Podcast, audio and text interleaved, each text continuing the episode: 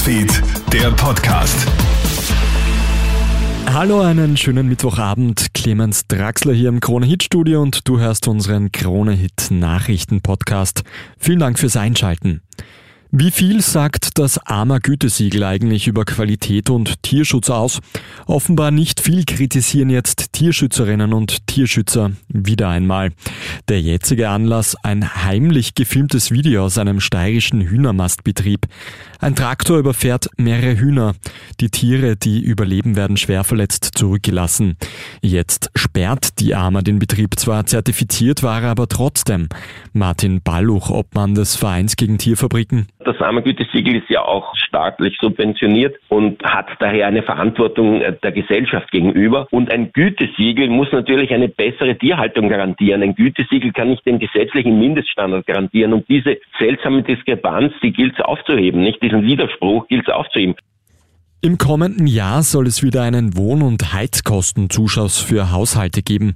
Die Bundesregierung kündigt heute zwischen 200 und 400 Euro pro Haushalt an, allerdings nur für Menschen mit geringem Einkommen. Insgesamt stellt der Staat dafür 450 Millionen Euro bereit. Wie das Geld genau aufgeteilt wird, sollen die Bundesländer selbst entscheiden. Finanzminister Magnus Brunner Aktuell beträgt ja der Heizkostenzuschuss in den meisten Bundesländern bereits einige hundert Euro. Und diese Mittel, die wir als Bund den Ländern zur Verfügung stellen, sind zusätzlich, können also die Beträge für die Betroffenen noch einmal deutlich erhöhen. Auch der Bezieherkreis kann natürlich ausgeweitet werden. Das obliegt dann den Bundesländern. In Österreich schnellt derzeit nicht nur die Inflation, sondern auch die Zahl der Grippeinfektionen in die Höhe. Mehr als 4000 Fälle gibt es aktuell. Oberösterreich ist dabei klarer Spitzenreiter. Die Erkrankungen bereiten auch dem Roten Kreuz Probleme.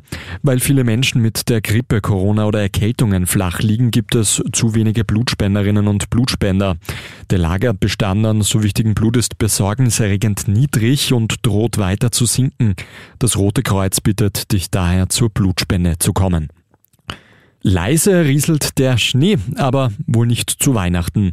Auch dieses Jahr stehen die Chancen auf weiße Weihnachten eher gering. Das prognostiziert die Zentralanstalt für Meteorologie und Geodynamik heute vorsichtig. In den vergangenen Jahrzehnten sind die Weihnachtsfeiertage in Österreich um ein bis zweieinhalb Grad wärmer geworden. Dank des Klimawandels drohen jetzt also verregnete Weihnachten. Vielen Dank fürs Einschalten. Das war der Kronehit Nachrichten Podcast. Ein weiteres Update gibt's dann wieder morgen in der Früh. Einen schönen Abend noch. Kronehit Newsfeed, der Podcast.